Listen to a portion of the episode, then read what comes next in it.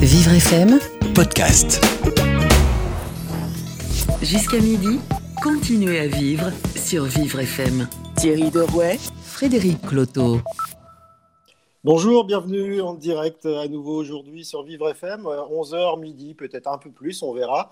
Euh, avec vous, une émission préparée par l'ensemble de la rédaction de Vivre FM et puis évidemment réalisée par Morgane de main de maître euh, à distance. Euh, merci, merci Morgane d'être là depuis le début aux commandes et c'est pas facile, je le sais, tous les jours. Aujourd'hui, ça va être plutôt simple pour nous, j'espère. Thierry, bonjour Thierry Derouet. Bonjour Frédéric. Merci d'être là vous aussi. Ça va être un peu plus simple peut-être de parler des problèmes ou des questions d'alimentation, d'approvisionnement euh, ou d'agriculture, puisque là, on a vu hein, des ruées dans les, dans les supermarchés. Euh, il y a plus de repas pris à la maison. La cuisine, c'est devenu un passe-temps. Donc du coup, on achète beaucoup plus de choses. Bah c'est vrai, qu'est-ce qu'on mange à midi hein? C'est la question que tout le monde se pose dès à présent. Et c'est vrai que les habitudes de consommation des Français ont visiblement été... Euh, bah, modifier, hein, ne serait-ce que parce que tout le monde est confiné à la maison, que les, euh, les uns et les autres sont amenés à faire la queue devant les supermarchés, parfois arriver devant des rayons vides. Voilà, c'est ce qu'on observe, mais en tout cas, on veut essayer d'aller un petit peu plus loin que ça, essayer de comprendre euh, comment est-ce qu'on peut effectivement euh, voir les habitudes à l'issue bouger ou pas, et puis comment se réorganise petit à petit bah, ceux qui nous fournissent au quotidien. Alors, on va avoir des, phénomènes étonnants qui vont nous être racontés dans cette émission. Euh, tout d'abord avec Nicolas Chaban, le fondateur de la, marque C'est patron Et vous verrez qu'il a une initiative déjà à l'origine qui est originale, mais encore plus originale maintenant. Anne Lefranc, qui est la vice-présidente marketing d'Iri Panel et euh, qui, elle, scrute justement ses, habitudes, ses pics de consommation depuis le début de la crise. Marc Fichel, qui est le responsable export pour les pommes de terre à Rungis. Et puis euh, Yves Mérillon, qui est l'administrateur des Restos du Cœur. Est-ce qu'ils ont des difficultés ou pas à s'approvisionner? On verra tout ça pendant une heure avec vous euh, en direct sur Vivre FM, mais euh, maintenant, ça va être aussi en direct l'heure de retrouver Gladys. Bonjour. Bonjour. Alors, en ce vendredi saint, les catholiques se demandent comment euh, ils vont célébrer Pâques, qui est la fête la plus importante de la religion. Et il est important de ne pas oublier Pessa et le Ramadan, mais c'est aujourd'hui, sur la tradition de cette fête catholique, que nous nous arrêterons.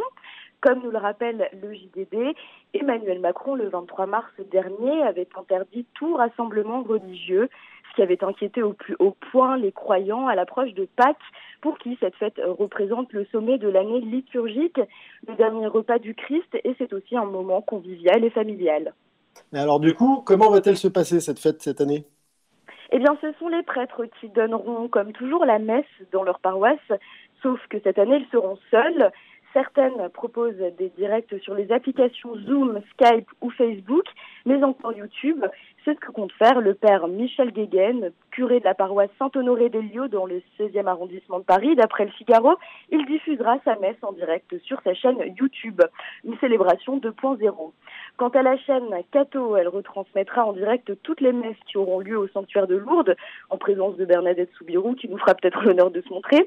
Et puis à Rome, le pape François célébrera toutes les messes de la semaine sainte, retransmises en direct par tous les médias du Vatican et sous-titrées en plusieurs langues. Tentez donc votre chance sur France 2 dans le jour du Seigneur. Eh bien, on tentera notre chance, mais alors aujourd'hui, il y a une chose inédite qui se passe, c'est qu'un an après le terrible incendie qui a ravagé euh, la cathédrale Notre-Dame de Paris, elle est toujours en chantier. Ben, c'est vendredi saint et il y a une messe qui va y être célébrée. Et oui, elle est, d'ailleurs retransmise sur BFM TV en ce moment et c'est une célébration à huis clos euh, qui a lieu en présence de l'archevêque de Paris, du violoniste Renaud Capuçon, mais également des comédiens Judith Chemla et Philippe Torreton. Alors euh, justement, Renaud Capuçon qui nous, a fait le plaisir la semaine dernière de nous faire un petit concert privé à la fin de cette émission. Alors le coronavirus toujours et encore, dans le point aujourd'hui, ce sont les brasseurs de bière qui sont en danger. Fermeture des bars, annulation des festivals, les producteurs de toute l'Europe sont inquiets pour leurs activités et on parle même de menaces sur le célèbre Oktoberfest en Allemagne dans le Nord-Pas-de-Calais, la brasserie La Baleine produit 560 hectolitres de bière par an. Mais là, en ce moment, les cuves de fermentation sont vides. Et d'ordinaire, le gérant de cette brasserie vend la moitié de sa production aux bars, cafés et restaurants qui ont plié bagages depuis le début du confinement, ce qui fait euh, disparaître environ 35% de volume des ventes selon le délégué général des brasseurs de France. Et ce manque n'a pas été compensé par un report de la consommation en grande surface. Bien que les, les, ventes de bière en supermarché ont tout de même augmenté de près de 7% depuis le début du confinement par rapport à la même période l'an dernier, selon une étude du cabinet Nielsen parue cette semaine. Et c'est ce qui n'arrange pas les, les affaires, c'est que ce n'est pas vraiment la bonne période pour créer un manque à gagner pour les brasseurs. Les brasseurs passent tout l'hiver à produire pour l'été de la bière qui est censée être vendue lorsqu'il fait beau et chaud. Et dans l'incertitude d'un déconfinement, ça pourrait sentir le roussi avec l'arrivée des beaux jours. C'est ce que nous dit en tout cas Bruno Torres, le gérant de la brasserie La Baleine dans le Nord-Pas-de-Calais. Par contre, en Allemagne, ça risque d'être l'hécatombe puisque la bière, c'est une religion. Elle fait partie de la culture gastronomique du pays depuis des siècles, d'où cette ode à la bière lors de l'Oktoberfest à Munich qui existe quand même depuis 210 ans et qui euh, attire des millions de visiteurs du monde entier chaque année, eh bien, elle risque de voir son festival annulé. Et ça, ça mettrait bien euh, les brasseurs et les organisateurs dans l'embarras, puisqu'il y a même des brasseries qui font 90% de leur chiffre d'affaires rien qu'à l'Oktoberfest. Et puis, euh, depuis le coronavirus, les brasseries allemandes ont remarqué une forte baisse de leurs exportations à l'étranger, vers la Chine ou vers l'Italie. On comprend bien pourquoi. Les organisateurs décideront euh, du sort de l'Oktoberfest euh, le, le, au mois de juin. Donc on saura si, si elle sera maintenue le 17 septembre prochain. Une décision difficile à prendre, j'imagine, pour le. En parlant de bière, bon, il, il est que 11 heures du matin passé, mais 20 minutes nous conseille et nous déculpabilise en nous donnant les clés pour esquiver les apéros virtuels sans froisser les proches en plein confinement grand mode ou nécessité de confinement, appeler ses amis à l'heure de l'apéro en bande organisée. En temps normal, on a toujours des excuses hein, pour ne pas sortir, mais comment faire lorsqu'on n'en a pas et que tous nos amis savent où on se trouve, on ne bouge pas d'un poil, bien que l'on doit de conserver euh, du lien social, on se demande si c'est mal de refuser un Skype apéro quand on n'a pas d'excuses. Alors la première semaine du confinement, c'était bien sympathique de, de, faire tout ça, euh, nous dit-on. Mais après, lorsque les rendez-vous se sont multipliés, eh bien, on a dit adieu à sa tranquillité. Donc, pour effacer cette culpabilité euh, d'envie de refus face à ces apéros qui peuvent s'éterniser, 20 minutes s'est entretenu avec une psychologue, Rebecca Chancland, maître de conférence à l'université de Grenoble, qui annonce la couleur. Chacun a besoin de moments pour se retrouver seul lorsque c'est un choix pour se ressourcer, être tranquille, ça fait du bien.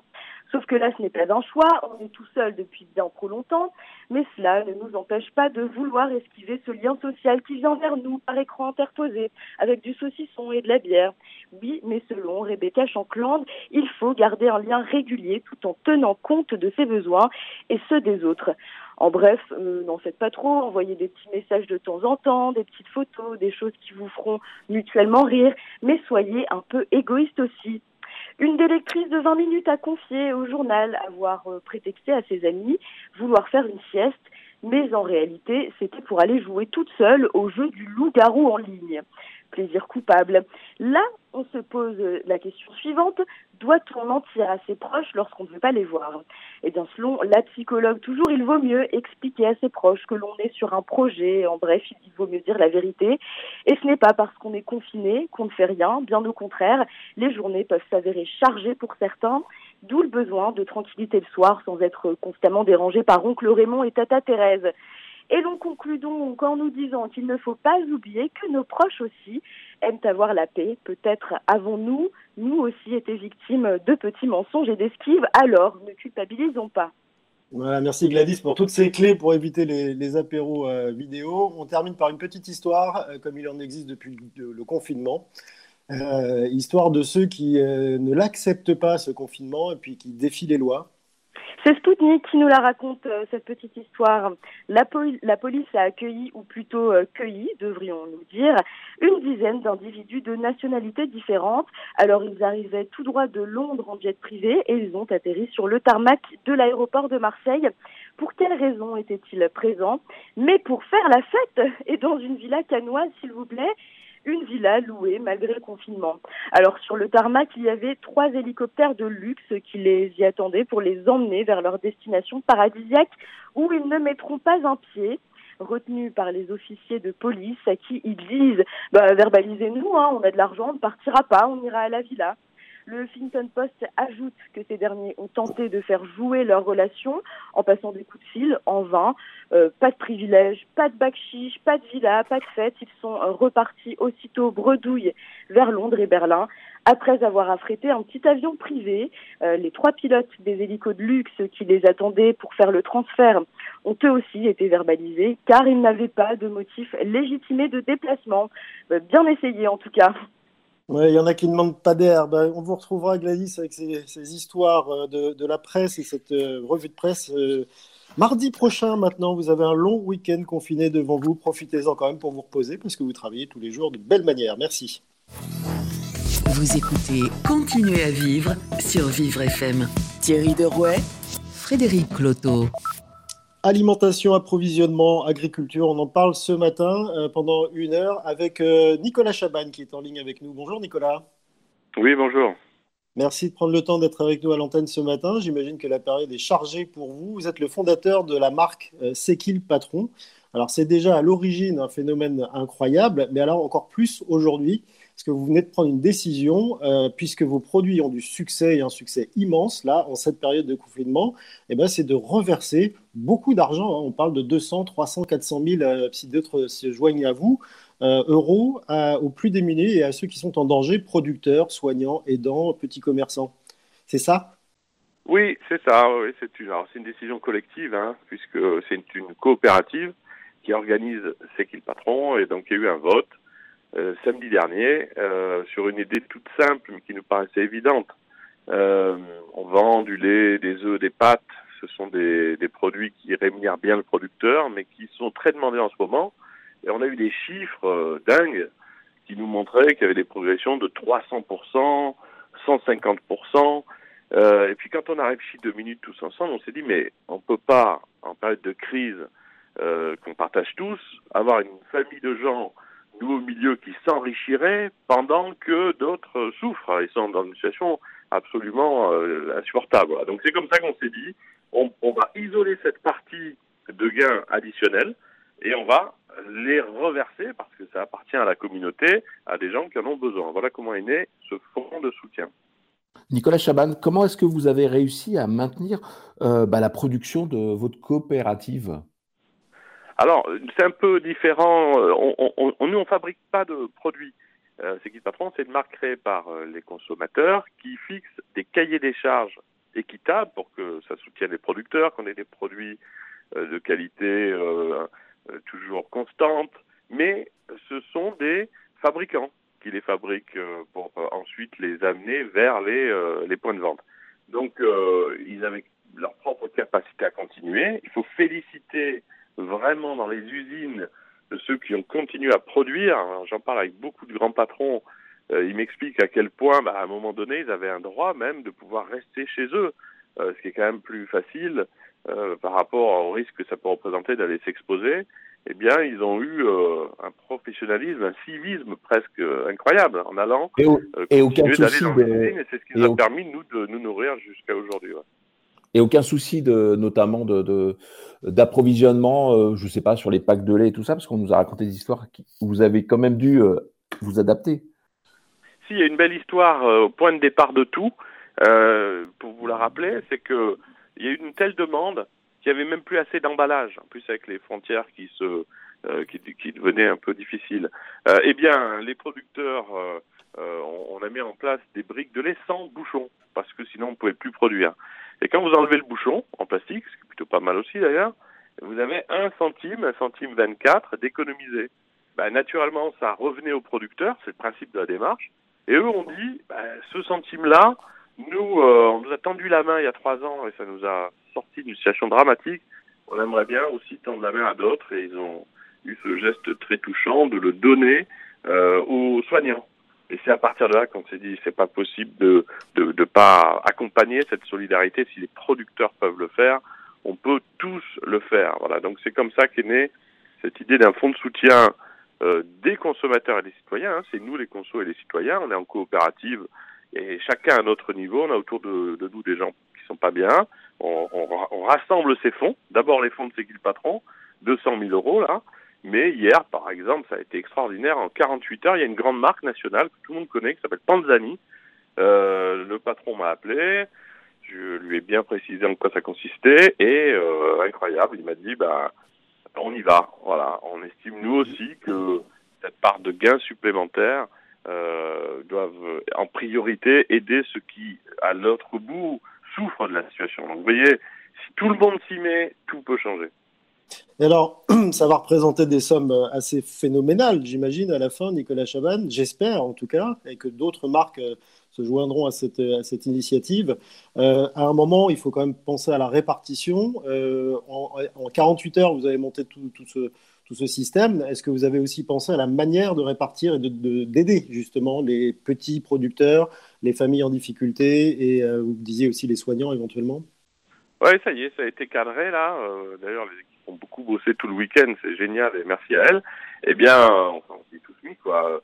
Euh, l'idée est simple, c'est aider un, petit commerçant, un restaurateur, euh, des gens en difficulté, il y en a énormément parce que la rupture d'activité, ça a mis euh, des gens dans une situation dramatique, des producteurs évidemment, euh, mais également donner un coup de main à des gens comme les aides-soignants, les, infirmières qui ne voient pas leurs enfants depuis trois semaines pour pas risquer de les contaminer en s'exposant tous les jours dans des journées à rallonge. c'est pas mal de leur faire un petit signe. On s'est dit on peut peut-être euh, comment dire, capitaliser un peu de, de, de moyens pour qu'elle puisse prendre une vraie belle journée de, de, de, vacances à la fin avec toute la famille et se retrouver un peu, vous voyez, des, des petites choses comme ça qui nous viennent d'ailleurs directement des sociétaires. Hein. Il y a 10 000 sociétaires dans la coopérative, il y a 14 millions d'acheteurs, donc il y a une grande famille d'acheteurs de produits C'est qui le patron. Eh bien, on prend tous, à notre niveau, une part de responsabilité. C'est plus le fond qu'on envoie tout en haut et après on ne sait pas trop ce qui se passe même si c'est nécessaire aussi de le faire de cette façon-là. Là, c'est, je vois euh, mon voisin, quelqu'un que je connais, il est en difficulté, je deviens un peu un tuteur, un parrain, je crée une vidéo avec lui, je montre euh, le problème, je montre aussi quand les fonds sont arrivés, à quel point ça a pu l'aider, et on va reprendre en main aussi cette part-là de solidarité et de partage. Voilà le principe de ce fonds qui a été créé. Alors Nicolas Chaban, euh, on le voit, vous arrivez effectivement à mobiliser un petit peu vos troupes, hein, puisque c'est eux le patron, c'est vous le patron au global, y compris avec les consommateurs. Est-ce que vous avez le sentiment que le monde d'après sera différent euh, après ce confinement? Ouais, bien sûr. Alors il avait déjà changé, hein, vous savez, euh, les choses ne changent pas instantanément. On a, on a tous, il suffit de s'interroger individuellement. on a, on n'a plus la même vision. Je le disais récemment, mais on, on me parlait de, vous voyez, un petit truc comme ça, mais la collection printemps-été. Dans, dans, le contexte actuel, vous voyez un peu la relation qu'on a à, à, ce, cette étonnante, euh, cet étonnant concept, quoi. Bien des choses se sont relativisées. On, on, on a recentré sur euh, des sujets, à mon avis, beaucoup plus essentiels. Et surtout, ce qu'on ressent tous, c'est que la suite, il va falloir la gérer tous ensemble. C'est-à-dire qu'on va plus pouvoir euh, imaginer que quelques-uns Hein, les, les, tuteurs un peu historiques, euh, on voit bien la défiance des marques, la défiance du monde politique, même la défiance parfois des médias. Et eh bien là, en tant qu'individu, on se parle avec les réseaux sociaux, on se rend compte qu'on a un socle commun, ça du bon sens collectif, de la bienveillance. On a à peu près tous fait de la même manière et on veut tous que demain les choses se passent bien. Si on se rassemble de cette façon-là, nous les consommateurs et les citoyens, dans beaucoup de, bienveillance bien sûr, hein, on peut absolument tout faire. Si on met une énergie en commun pour changer les choses, on le sait tous, ça changera. Donc maintenant, je crois que c'est l'heure de le faire. On a eu au téléphone euh, il y a quelques jours Nicolas Chaban, une boulangère, la boulangère des Abbesses, euh, qui nous disait qu'elle euh, revendait maintenant, qu'elle avait réussi à trouver de la farine française pour la, pour la revendre, puisqu'il y avait une pénurie de farine euh, dans les supermarchés, parce que la farine vient majoritairement de l'étranger. Est-ce que là, votre modèle à vous, qui favorise les productions et les circuits de distribution euh, franco-français, n'est pas, euh, pas clairement affichable comme l'avenir? Oui, bien sûr, le, local, hein, ce qui nous paraît comme une évidence, c'est déjà de nous rendre compte, vous avez raison de le dire, à quel point les producteurs sont importants. Vous vous rendez compte euh, si euh, les producteurs ne sont pas là, là en ce moment, euh, on, ne mange pas. Quand les frontières commencent à être perturbées, c'est bien les producteurs locaux euh, qui sont clés. Ben, ces gens-là, depuis des années, ils sont dans des situations dramatiques. Ils bossent 70 heures par, par semaine, ils ne vivent pas de leur métier et pourtant ils nous nourrissent. Donc ça aussi, je pense que ça permet de reprendre conscience de l'importance qu'ils ont. Moi, j'ai toujours fait une prévision, mais j'en suis certain, dans les années à venir, ça va être une famille de gens tellement importants et qui pourtant n'ont pas été euh, très aidés depuis euh, quelque temps. Donc voilà, se rendre compte qu'on a des producteurs à côté de chez nous, euh, qu'en les payant mieux, en rémunérant leur travail au juste prix, bah, ils peuvent faire de la qualité, de la traçabilité. Si on reprend ces données très simples, hein, pas penser que c'est très compliqué. Et si on décide avec notre fameuse carte bleue, hein, qui est un bulletin de vote extraordinaire pour changer le monde, si on décide tous ensemble d'acheter des produits plus locaux, plus équitables, qui préservent l'environnement, il n'y aura même pas besoin de faire de révolution euh, dans les rues. Euh, c'est un bulletin de vote surpuissant et collectif, la carte bleue et notre acte d'achat. Et un autre point, Nicolas Chaban, j'ai eu la chance de vous, de vous rencontrer un jour pendant une heure dans le noir, donc j'ai retenu une phrase qui était, qui était étonnante euh, de votre part, c'est qu'à partir du moment où on payait correctement un producteur, les produits étaient meilleurs. Comment vous expliquez ça? Ouais, tout naturellement. Alors c'est vrai que c'est une magnifique émission que vous faites dans le noir complet pour nous rendre compte euh, de ce que c'est que le noir absolu. Euh, je le précise, hein, parce qu'on aurait pu imaginer qu'on se soit rencontré un jour dans le noir. Non, d'accord. J'ai fait une, une, une, bête blague en passant. Non, mais c'est une très belle émission. C'est pour rendre hommage aussi à cette émission-là que j'ai pu faire avec vous, qui est merveilleuse. Bah, le, c'est tout simple.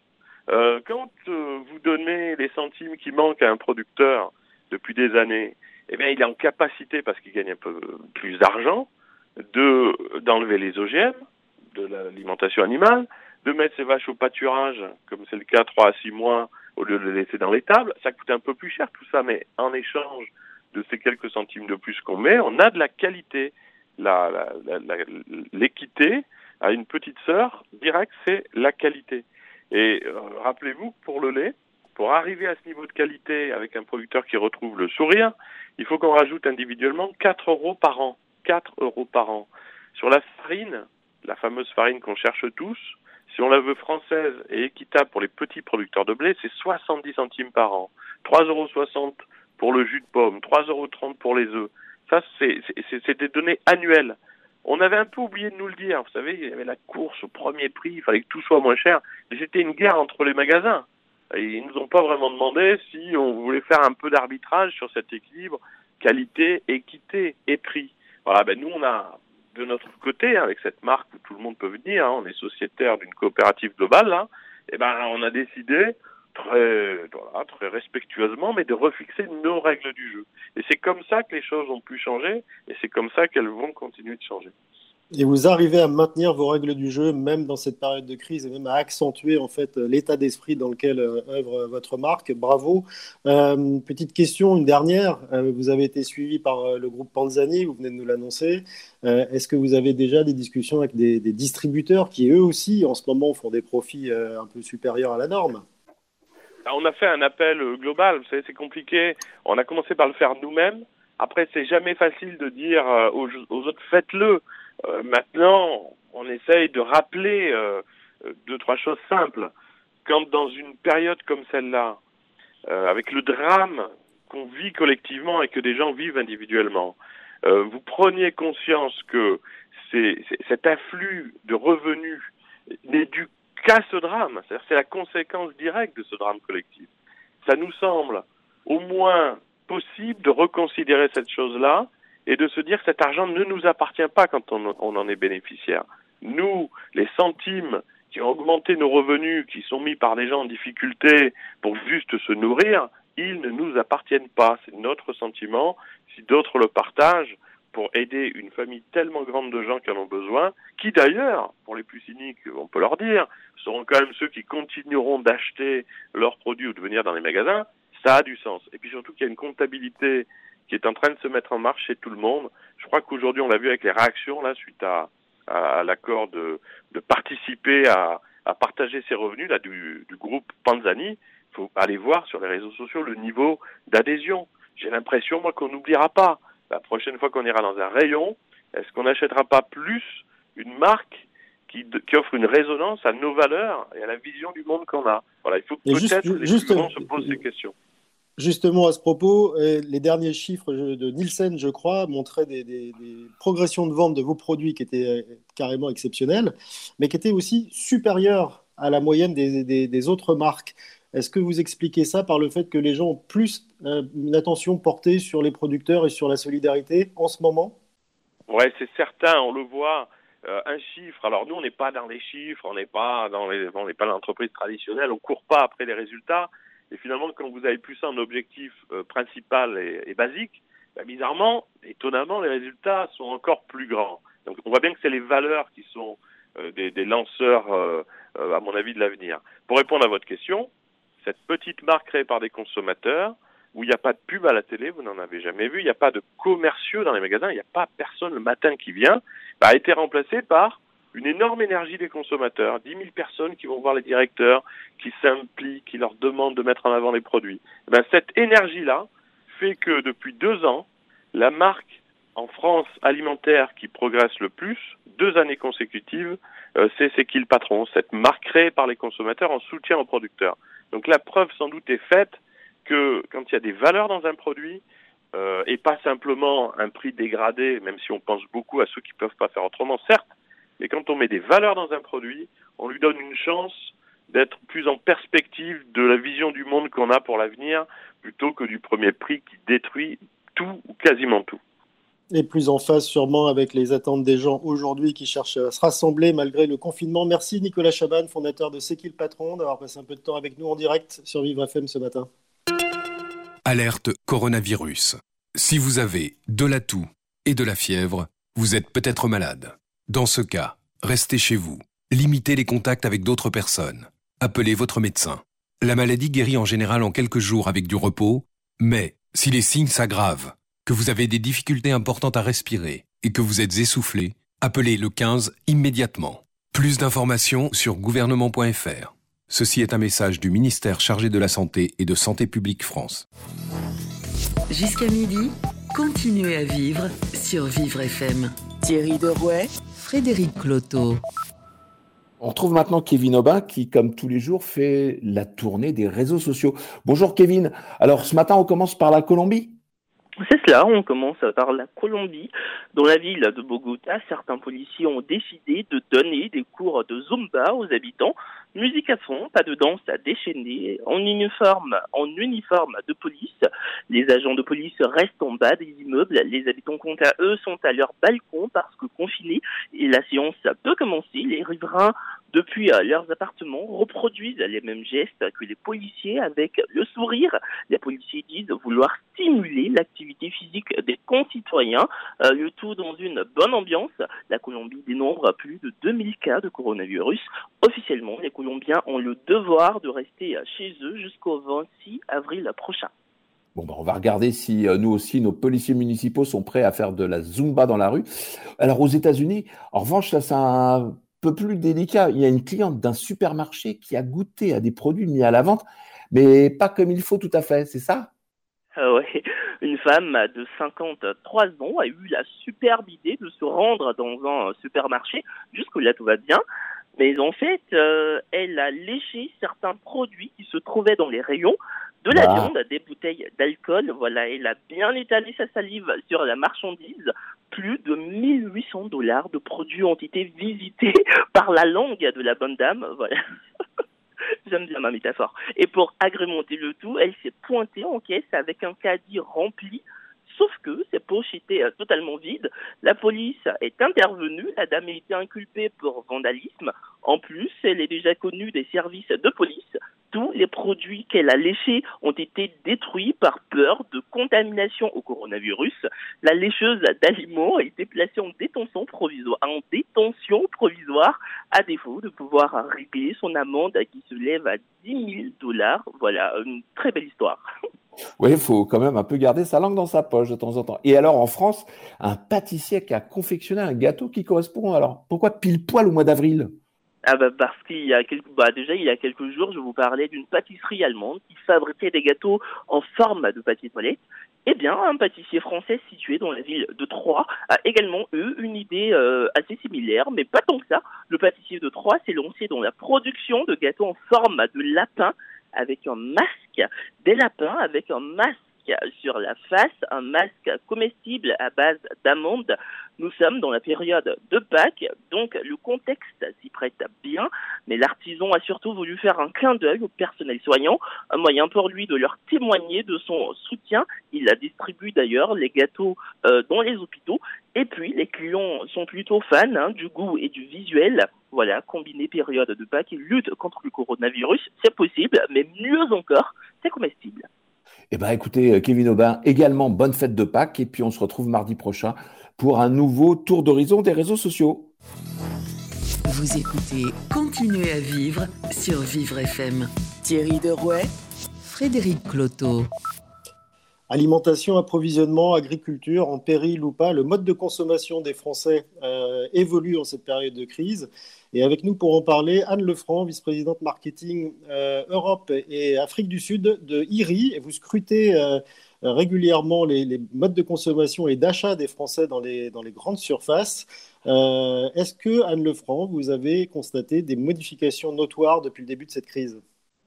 Oui, bonjour. bonjour. Merci, merci de nous donner la parole. Euh, oui, bien entendu qu'on a vu, euh, on a vu des, des, choses évoluer. On a euh, récemment euh, analysé donc ces quatre premières semaines de, de crise et évidemment, euh, c'est une, enfin, la grande consommation est euh, en pleine ébullition. Hein. Euh, on sait que si on regarde la pyramide de Maslow, on voit que les, les, les, les besoins primaires sont d'abord les besoins physiologiques et de sécurité. Et évidemment, les Français aujourd'hui ont ce besoin de sécurité sanitaire, mais également d'approvisionnement alimentaire et en produits d'hygiène vu le contexte. Donc on a analysé cette période de quatre semaines, hein, de 24 février au 22 mars, et puis on voit que bon bah il y a plus 22% euh, de, de, croissance euh, dans tout ce qui est la grande consommation. Euh, et en fait, on a segmenté euh, ces semaines sur trois phases, puisqu'il y a des comportements qui changent en fonction de l'évolution. Hein. Et, on a regardé ça sur la France, mais euh, si on regarde l'Italie, qui est également un pays très touché, enfin qui a été plus, qui est plus touché que nous et qui est même en avance de nous, on voit cette même courbe et ces mêmes tendances qui se dessinent. Et puis on voit la même chose sur l'Allemagne. Donc en fait, on a le même schéma. Avec Alors, Anne, Lefranc, donc le, le, schéma, si je comprends bien, c'est un schéma où il y a eu euh, bah, des prémices et puis quand même un moment de panique à un moment donné, oui. On a eu prémices, panique, accalmie. Alors les prémices, euh, c'est quand le, le, la maladie euh, arrive dans le pays. Donc en France, elle est arrivée euh, fin, fin, fin février dans des départements. Et ce qui est intéressant là, c'est que euh, les, Français ont commencé à stocker, pas simplement dans ces départements et territoires touchés, euh, mais également euh, sur l'ensemble du territoire. Donc on a vu déjà une progression. Et puis il y a eu les effets d'annonce du gouvernement, la fermeture des écoles, la fermeture des commerces non essentiels. on a pressenti qu'on allait tous être en confinement. donc il y a eu un un moment de panique. Euh, les euh, Français ont eu besoin d'aller dans les magasins, de faire du stockage parce qu'ils ont bien compris qu'ils allaient manger chez eux, qu'ils allaient vivre chez eux et donc euh, il fallait absolument euh, pouvoir restocker. Euh, donc c'était essentiellement sur des produits qu'on appelle essentiels. Hein. Et là on a vu des pics de chiffre d'affaires qu'on n'avait jamais vu auparavant, notamment le, le lundi 16 mars où c'était pressenti qu'on allait arriver sur le confinement, on a eu plus de 137% euh, de, chiffre d'affaires euh, dans le circuit de la grande consommation. Et puis on a tous vu ces images de, gens qui faisaient euh, la queue dans les magasins. Et donc ça, c'était le pic. Et puis après, dès le mercredi 18 mars, qui est le jour du, officiel du début du confinement, les Français avaient leur stock. Et là, on est retombé dans une période de, de, décroissance un petit peu, j'allais dire, sur euh, euh, l'approvisionnement en alimentaire et en hygiène. Et aujourd'hui, on est plus dans une phase de, de normalisation, c'est-à-dire que les gens, ils sont en confinement, euh, ils ont un comportement qui s'est adapté à ces contraintes et ce besoin de sécurité. Donc, on va moins souvent faire, faire ses courses. Hein. On a regardé là, par exemple, avant la crise, euh, 9% des Français allaient euh, deux fois par semaine faire leurs courses. et, aujourd'hui, ils sont 47%. C'est-à-dire qu'on va moins souvent au quotidien faire ses achats, moins souvent de façon hebdomadaire, mais par contre, euh, on va faire un gros, un gros de courses euh, euh, deux, fois par, deux fois par mois parce que on a besoin de restocker et qu'on évite de pouvoir de, de, sortir, faire la queue et risquer des problèmes de contamination. Mais au final, Anne Lefranc, là, ce que vous nous dites, c'est qu'aujourd'hui, il n'y a, pas, une consommation supérieure euh, en période de crise et de confinement que ce qui pouvait y avoir avant, avant le confinement? Alors, pour la, pour sur ce qu'on analyse, sur tout ce qui est à partir de la grande, de la, grande consommation vendue en grande distribution, il y a, a une consommation, il y a, il y a un achat supérieur puisqu'il y a eu un transfert. Euh, il n'y a plus de repas pris à l'extérieur, en collectivité puisque tout ça a cessé, on travaille à la maison, euh, donc il y a eu un transfert.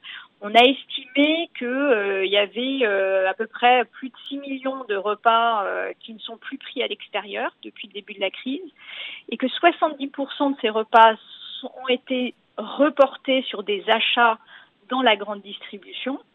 Euh, et le reste, 30% donc sur des circuits alimentaires plus traditionnels, euh, qui sont euh, les, supermarchés bio, le commerce, le commerce traditionnel, les épiceries, les spécialistes du, du frais, des surgelés, etc. Mais oui, il y a eu un transfert de cette consommation hors domicile qui s'est évidemment reporté. Donc et, puis, a... et, puis, Anne, Lefranc, il y a eu un transfert aussi de typologie d'achat, parce que là, vous parlez d'alimentaire, mais en fait, les grandes surfaces aujourd'hui restent les seules à pouvoir vendre aussi du bricolage, de l'électricité, euh, des vêtements, euh, tandis que tous les autres euh, magasins sont fermés. Alors effectivement, les, les, les, grandes surfaces alimentaires ont également cette, cette, ces produits qui ne sont accessibles que chez eux ou alors un petit peu, on va dire, par, euh, par euh, le e-commerce. Puisque le e-commerce, évidemment, a explosé. Hein, dû euh, à ce contexte, on a besoin de respecter les, gestes barrières. mais effectivement, c'est un moyen de s'approvisionner en petit bricolage, en, dans certains dans certaines grandes surfaces, en tout ce qui est des produits de la maison, et que on peut pas retrouver sur d'autres circuits de, distribution comme il y avait auparavant. Euh, en revanche, euh, à 9 francs, il y a un paradoxe, c'est que même s'il y a eu plus 22% d'augmentation dans, la grande distribution au niveau des ventes, euh, c'est pas forcément rentable parce que parallèlement à ça, c'est développé la livraison à domicile, les drives. Donc, c'est-à-dire, ce, ce, sont des moyens effectivement de livraison et de distribution qui sont plus coûteux que ceux qu'on connaît euh, quand on va dans un magasin. En effet, euh, donc ça, ça va être. Euh, pour l'instant, on est, on est toujours dans une période de crise, donc c'est ce que euh, les, euh, les distributeurs s'engagent à faire, et, et, et c'est vrai que il y a eu un appel de nos dirigeants à avoir à être tous responsables. Hein, donc les distributeurs n'ont pas augmenté leur prix. Hein, on voit qu'il n'y a pas eu d'inflation, que c'est plat. donc il y, a, il, y a, il y a un coût qui est lié à ça. On a interrogé des Français, euh, ben, on a fait une étude là récemment et on leur a demandé euh, quel, étaient le montant de prix qu'ils étaient prêts à mettre pour être livrés euh, à domicile. Euh, sur des petites courses, ils disent qu'ils sont prêts à mettre 6 euros, sur des grosses courses, 8 euros. Euh, mais après, en effet, sur du plus long terme, il va y avoir une réalité. Il y a une réalité bah, économique, puisque euh, quand même, après cette crise, il va y avoir un impact économique sur la France. Donc, une population qui va se paupériser probablement. Et puis, effectivement, les distributeurs vont devoir également trouver un modèle qui va permettre de économique qui va permettre de, durer si ce mode de consommation, et on le pense, va perdurer. On pense que les, les, les Français ont pris l'habitude du e-commerce euh, et euh, même après la crise, il y aura toujours une forte demande euh, pour ce type de, de circuit de distribution et les distributeurs vont devoir réfléchir à un modèle. Alors après la crise, on n'y est pas encore, Anne Lefranc. Euh, on ne sait pas d'ailleurs quand on va, on va en sortir. Est-ce que ce que vous avez observé sur les premières semaines peut vous permettre de modéliser ce qui va se passer là dans les jours qui viennent ou dans les semaines qui viennent. On a une annonce qui devrait être importante lundi. Euh, est-ce qu'il y aura un impact sur la consommation des, Français, notamment dans les grandes, dans les grandes enseignes?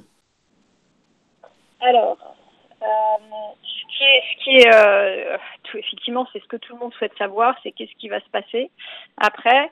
Là, on est plus dans une phase de, normalisation Et puis, donc, on va s'installer dans ce, dans ce, dans ce, cette continuité. Et puis, sans doute, on va arriver à une étape où on va aller vers du déconfinement progressif.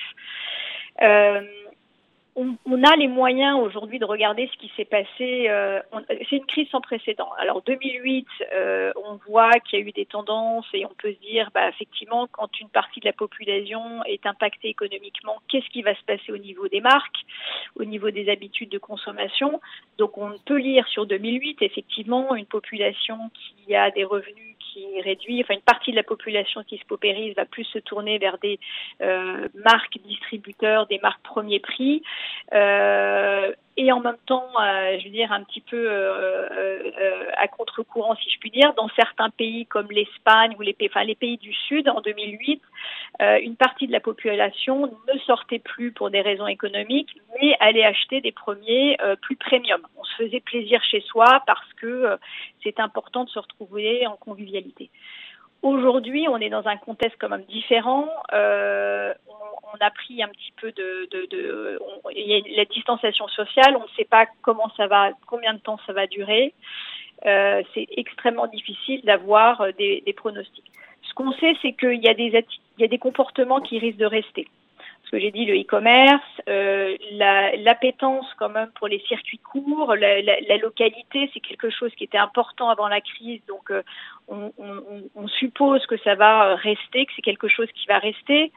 Euh, le, le, fait qu'on soit dans un contexte de, de, de, de, problèmes de santé où on entend beaucoup d'informations sur la maladie, la mort, la peur, donc euh, il y a euh, euh, les Français sont très soucieux de la qualité de ce qu'ils consomment l'été avant la crise et probablement ça, ça va devenir un, quelque chose d'amplifié après la crise. On va falloir se concentrer sur la qualité de ce qu'on mange.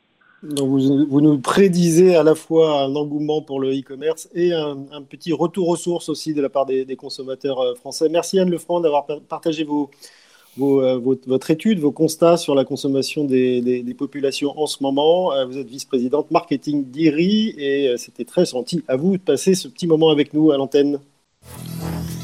Jusqu'à midi, continuez à vivre sur Vivre FM. Thierry Derouet, Frédéric Cloteau. Et tout de suite, nous retournons aux sources des, des moultes bons conseils de Monsieur Moult en direct du Calvados. Bonjour Monsieur Moult.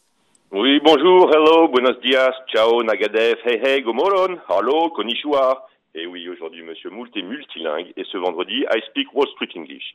Aujourd'hui, je vais vous parler d'une initiative que Paris, le site paris.fr et la Seine-Saint-Denis.fr ont mis en place. Ils lancent une campagne d'information multilingue et inclusive. Cette campagne cible les personnes qui ont le moins de contact avec les canaux d'information officiels, c'est-à-dire les personnes les plus précaires et les publics non francophones. Donc pour toutes les personnes allophones, c'est-à-dire dont la langue maternelle n'est pas le français, les personnes mal logées, les travailleurs sans papier, les demandeurs d'asile, allez sur le site paris.fr et seine qui recense toutes les ressources disponibles pour les associations et les relais de proximité. Sur Facebook et WhatsApp est diffusée Qu'on se le dise, une campagne flash à destination des diasporas africaines. Et en vidéo, et en vidéo dans près de 25 langues différentes, c'est-à-dire l'anglais, l'arabe, le dioulou, l'espagnol, le farsi dari, le farsi iranien, le français, l'hindi, l'ingala, le mandarin, le mouré, le peul, le polonais, le portugais, le roumain, le russe, le somali, le tamoul, le turc, l'ukrainien, le wolof, le yemba. Des professionnels de la médiation vous donneront tous les conseils et les règles liées à l'état d'urgence sanitaire. Et il faut savoir que Stéphane Troussel, qui est le président du conseil départemental de la Seine-Saint-Denis, que nous avons déjà eu le plaisir de recevoir au micro de Vivre FM, a réalisé la version en française. Donc voilà, merci à tous les travailleurs du 93 de nous aider à continuer à vivre pendant ce confinement. Donc grosse dédicace au 493, c'est de la bombe bébé et à tous mes frères en prison. C'était Monsieur Moult en direct de la planète Terre, il est 11h46, soyons solides et solidaires et vous êtes sur Vivre FM. Merci Monsieur Moult, on retrouve tout ça, l'intégralité de l'émission évidemment sur le site euh, en podcast sur le site vivrefm.com et puis évidemment sur la page Facebook de Vivre FM. Vous écoutez Continuez à vivre sur Vivre FM. Thierry Derouet Frédéric Cloteau. Et on continue ce matin de parler d'alimentation, d'approvisionnement, d'agriculture, euh, en péril ou pas. Euh, on fait le tour des popotes pour le coup et nous avons Marc Fichel en ligne. Bonjour. Bonjour. Merci d'être avec nous. Je crois que vous êtes euh, en train de travailler en ce moment, donc c'est gentil de prendre un petit moment. Vous êtes responsable export des pommes de terre euh, à, à l'immense marché de, de Ringis. Euh, Est-ce que la fermeture des restaurants, des cantines a généré une, moindre consommation de, pommes de terre, selon vous?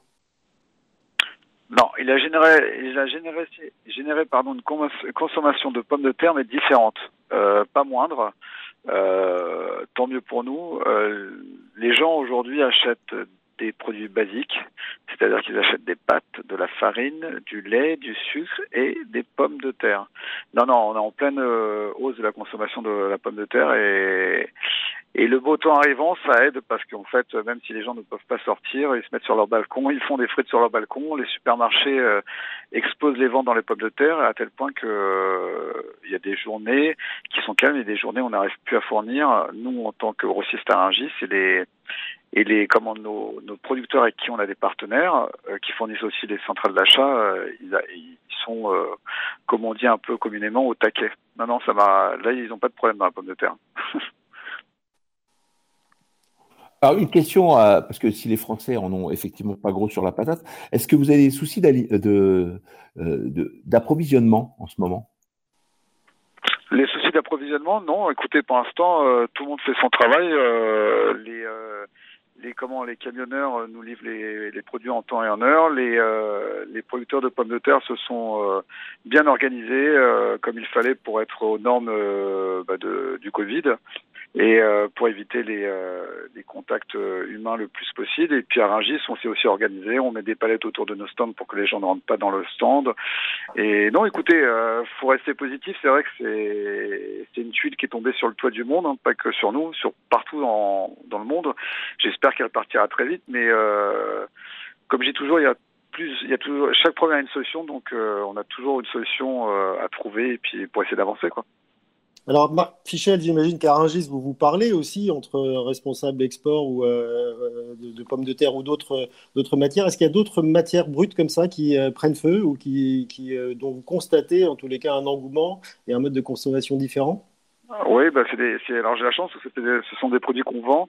En général, quand vous vendez des pommes de terre, vous vendez également des condiments, donc vous vendez de l'ail, de l'échalote. Et ces produits-là sont en forte hausse pour deux raisons. Un, euh, on n'a plus trop le droit d'importer d'Espagne pour l'instant. Les relations entre l'Espagne et la France euh, sur le plan des, euh, des camions est un peu fermé euh, à cause du Covid.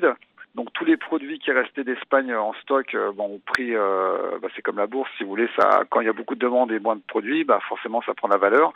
Et euh, deuxièmement, euh, tous ceux qui avaient importé des produits euh, d'Argentine, alors c'est pas très CO2, mais on importe de l'ail d'Argentine en contre-saison, quand il n'y a plus d'ail français ou en Europe en tout cas, et plus d'ail espagnol, bah ça, les, les Argentins savent qu'on n'a plus d'ail, donc ça vaut très cher. Et en plus, il y a une grosse demande puisque les gens cuisinent beaucoup plus. Alors même si les restaurants sont fermés, euh, les restaurateurs n'utilisaient pas peut-être euh, toujours de l'ail, si vous voulez, de l'ail sec, vrac, frais. Ils utilisaient de l'ail en poudre pour certains ou de l'ail en pur pour d'autres pour aller plus vite dans leur euh, consommation de restaurant, alors que les, les, gens qui font les courses au supermarché ou dans les marchés qui sont encore ouverts, ils utilisent que des vrais produits. Donc du coup, les consommations de taille... Comment? Ils ont, le ils ont le temps de les éplucher tranquillement et de se dire tiens, bah, pour une fois, je ne vais pas prendre de l'ail euh, en poudre en boîte, mais je vais, je vais utiliser de, de la fraîche. Vous avez des, des, des problèmes euh, de personnel sur, le, sur la plateforme de Rangis? Sur la plateforme, non. Écoutez, euh, je vais paraître peut-être, euh, ça peut-être paraître bizarre, mais à Rungis, on, j'ai toujours qu'on est une ville dans la ville, et c'est vrai, mais on, on, a des problèmes comme tout à chacun, mais si on se pose pas trop de questions, quoi. On est là pour nourrir, le, on est le ventre de la France, on est là pour nourrir le pays, voire d'autres pays en Europe. Et euh, le matin, on met les masques et, on va travailler. Et on, on se pose pas 50 000 questions. Il n'y a pas de, il y a pas de problème. autour de nous, on touche du bois. Écoutez, j'ai pas vu, euh, j'ai pas vu de malade. Alors peut-être qu'il y en a certains qui ont été touchés par le Covid, mais euh, peut-être que le fait d'être euh, habitué à travailler entre guillemets dur la nuit, dans le froid, dans le frigo, ça, pour l'instant en tout cas, ça nous immunise. Ça vous, ça vous conserve plus. Alors, est-ce que vous, euh, vous êtes responsable export? Est-ce que vous continuez d'exporter massivement, notamment vers les pays les voisins, voisins les plus touchés, comme euh, l'Italie ou l'Espagne? Non, non. Italie et Espagne, non. En revanche, euh, tous les pays du Nord, oui pays du Nord, ça se passe pas trop mal. Euh, pour ceux qui, livrent encore les supermarchés ou qui livrent des gros importateurs ou qui livrent des petites supérettes. Maintenant, tout ce qui est restaurant, collectivité, ça s'est arrêté. Ça, c'est partout en Europe. Donc, euh, c'est vrai qu'on a une baisse d'activité sur euh, sur le plan général, puisqu'il y a des y a des groupes de, restaurants qui ont fermé, etc. En revanche, il y en a d'autres qui. Et puis, il y a des il y a des gros groupes euh, dans le Nord, en Angleterre, en Irlande, qui, qui se sont recyclés en attendant que les restaurants rouvrent sur la livraison à domicile, comme euh, ça s'est fait également en France, pour euh, pallier au manque de business et puis surtout pour, écouler les, produits des, des, producteurs. Parce que nous, on a de la chance, on vend des pommes de terre ou de l'ail, mais ceux qui vendent des fraises ou des, ou des légumes très pointus ou, ou des, des produits comme des mini-légumes, en période de confinement, vous achetez plutôt des produits basiques, donc les, produits mini-légumes qui valaient cher, euh, c'est plutôt pour les la restauration. eux, ils ont, un peu plus de mal. on va dire que nous, le secteur alimentaire, on fait partie peut-être des secteurs un peu... Euh, au mieux vendre aujourd'hui des pommes de terre que vendre des fringues, quoi. C'est clair. Merci Marc Fichel euh, pour ce, ces quelques minutes avec nous en direct du marché de Rungist où, vous êtes euh, responsable export, notamment pour les pommes de terre et l'ail. On vient de l'apprendre. Tout de suite, nous avons Yves Mérillon, qui est l'administrateur des Restos du Cœur. Bonjour. Bonjour.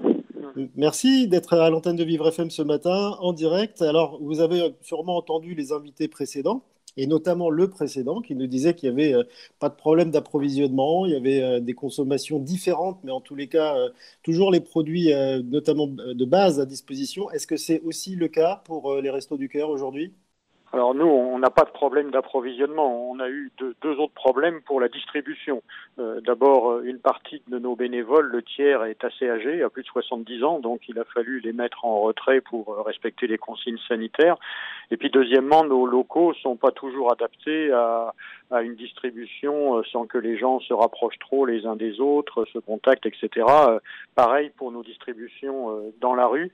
Et donc il a fallu aussi adapter ces distributions, faire en sorte. On a fait des sorte de drive resto, si vous voulez, pour, euh, pour faire simple.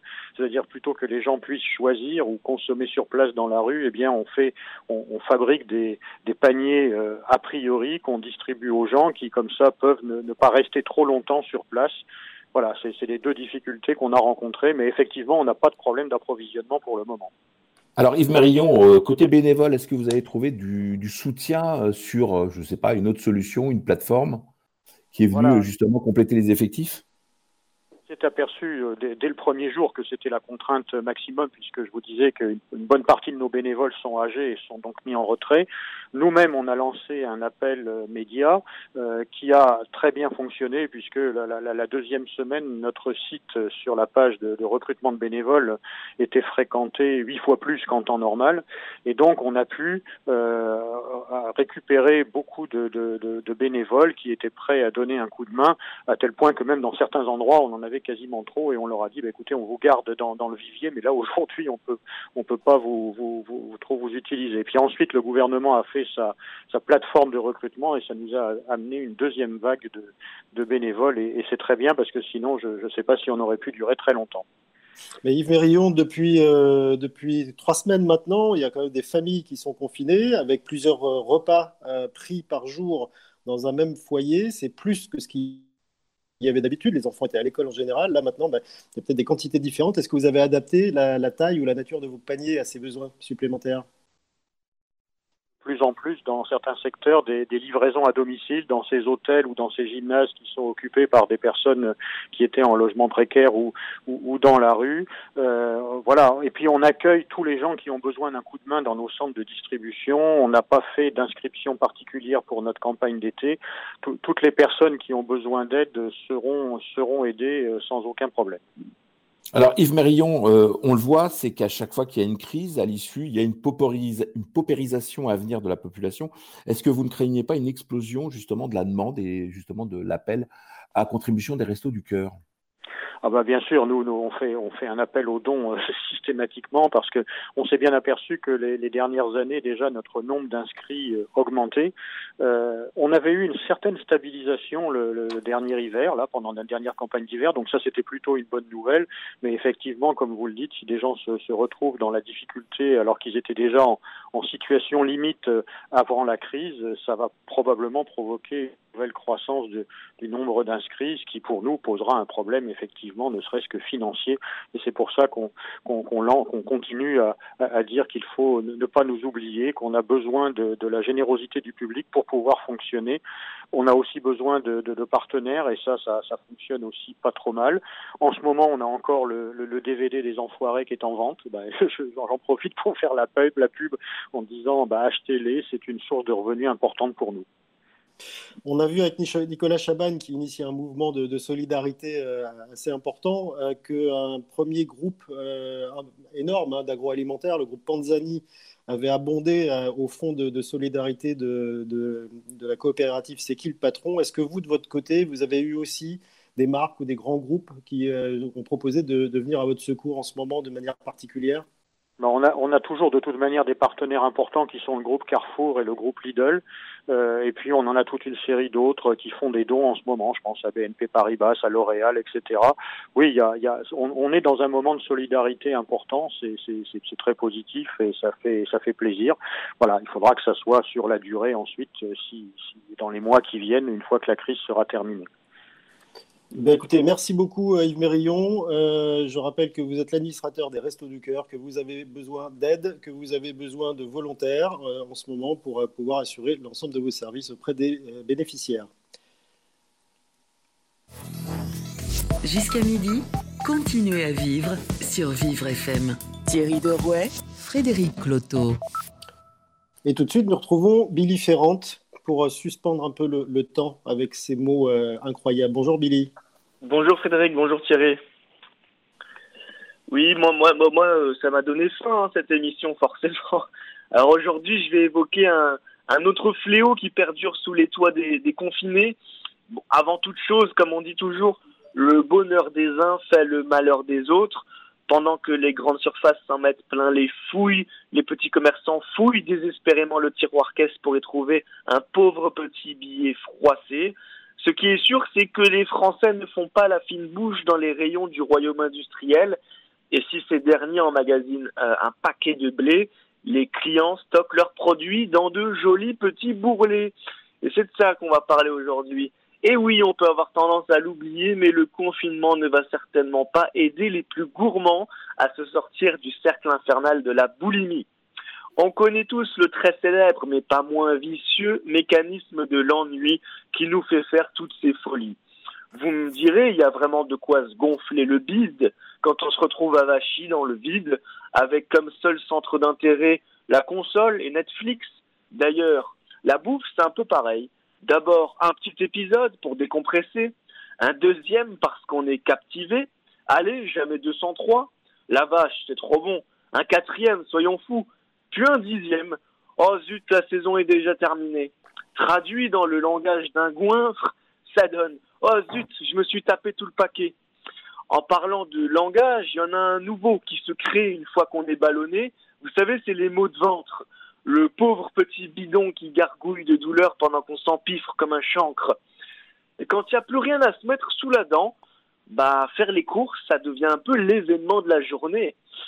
Donc, euh, durant ce confinement, euh, on sort et avec un fond sonore d'articles scannés, c'est l'eau à la bouche qu'on déambule devant les petites douceurs qui nous font du pied. Puis soudain, voilà qu'on craque face aux boîtes de gâteaux disposées devant nos babines émoustillées les papilles gustatives tournent à plein régime, alors qu'on devrait plutôt songer à en faire un. Arrivé à la caisse, on se dit que cet excès nous coûtera cher, que même si les plaisirs sont essentiellement sucrés, l'addition risque fort d'être salée. Mais qu'est-ce que vous voulez que je vous dise? Tout le monde n'a pas un garde-fou pour stopper l'hémorragie de la gourmandise. Nous sommes tristement englués dans une routine démoralisante, à bouffer comme une pelleteuse, la joue gonflée de culpabilité, mâchant les carrés chocolatés d'une tablette qui fera fondre la nôtre. À peine après avoir croqué, le shoot d'endorphine passe par le palais, les neurones du cerveau clignotent comme un flipper et on réalimente le moteur. Moi je dis, franchement, ça promet. On sait tous que le déconfinement nous réserve une bagatelle de surprise. Par contre, ce qui est certain, c'est que le brûlant soleil d'été ne suffira pas à faire fondre tous les kilos gagnés. ne mangez pas comme une pelleteuse, Billy. On veut vous retrouver en bonne forme euh, après le déconfinement. Merci euh, pour cette chronique délicieuse. Et puis on vous retrouve mardi en direct sur Vivre FM. Vous écoutez Continuez à vivre sur Vivre FM. Thierry Derouet, Frédéric Cloteau. Et puis alors tout de suite, on a une petite surprise qu'on a réussi à joindre une personne qui lance une plateforme euh, mardi, une plateforme on va dire solidaire, puisqu'elle va distribuer des produits locaux. Céline Gaillard est avec nous. Bonjour Céline. Bonjour. Alors vous êtes en Dordogne, si j'ai bien compris. C'est ça, à Périgueux. Et alors, qu'est-ce qui, quelle idée vous, vous a traversé l'esprit pour euh, monter ça en quatrième vitesse et, le lancer mardi? Et alors, en fait, non, cette idée date depuis, depuis plus longtemps. En fait, euh, je livre euh, des clients, des particuliers chez eux à leur domicile, donc de paniers de viande, de légumes et de fruits. Et euh, donc tout est livré euh, sur place. Et donc ça fait plusieurs années que je fais ça. Et effectivement, avec euh, le confinement, du coup, beaucoup de gens me sollicitent pour que je vienne les livrer à leur domicile. Comme ça, ils n'ont pas besoin de se déplacer. Alors Céline Gaillard, vous pouvez peut-être rappeler la situation un peu particulière où vous êtes, parce que vous êtes dans un, une zone qui n'est pas fortement densifiée. Non, non, non, mais il y a quand même de quoi se fournir aux alentours. Mais les gens préfèrent rester chez eux, respecter le confinement à 100%. Et du coup, euh, c'est moi qui me déplace. D'accord. Et vous servez comme ça des personnes qui sont euh, généralement âgées ou vous avez tout type de population? D'âge, puisque donc je fais ça euh, à longueur d'année. Donc j'ai des jeunes qui travaillent et justement je vais les livrer le matin avant qu'ils partent au boulot. Comme ça, ils n'ont pas besoin le soir en rentrant de faire leurs courses. Tout est là. Certains chez qui j'ai la clé et je laisse la commande, donc il n'y a pas de souci. Et après, oui, il y, y, a tout type d'âge. Ça va de de 20 à, 90. Alors, est-ce qu'on vous demande, Céline Gaillard, actuellement, d'ajouter d'autres produits à ceux que vous, traditionnellement, vous livriez aux gens? Euh, Oui, on me demande beaucoup de pain que je ne fais pas. Après, j'ai quelques fournisseurs qui m'ont appelé euh, euh, pour savoir si je voulais référencer leurs produits. Donc, du coup, je, je diversifie un petit peu plus ma gamme pour proposer un maximum de choses à mes clients. Et vous avez un peu plus de main-d'œuvre alors avec vous aussi pour faire tout ça? Voilà, ouais, comme le, le nombre de commandes a explosé, euh, effectivement, euh, les, euh, les producteurs peuvent fournir, mais après, moi, c'est une logistique un peu compliquée à mettre en place, mais ça va. C'est tout est une question d'organisation. Et du coup, maintenant, ça y est, je, suis rodée. Alors, comment fait-on Alors, on n'a pas entendu le nom de la ville dans, les, dans laquelle vous étiez tout à l'heure. Dordogne, 24.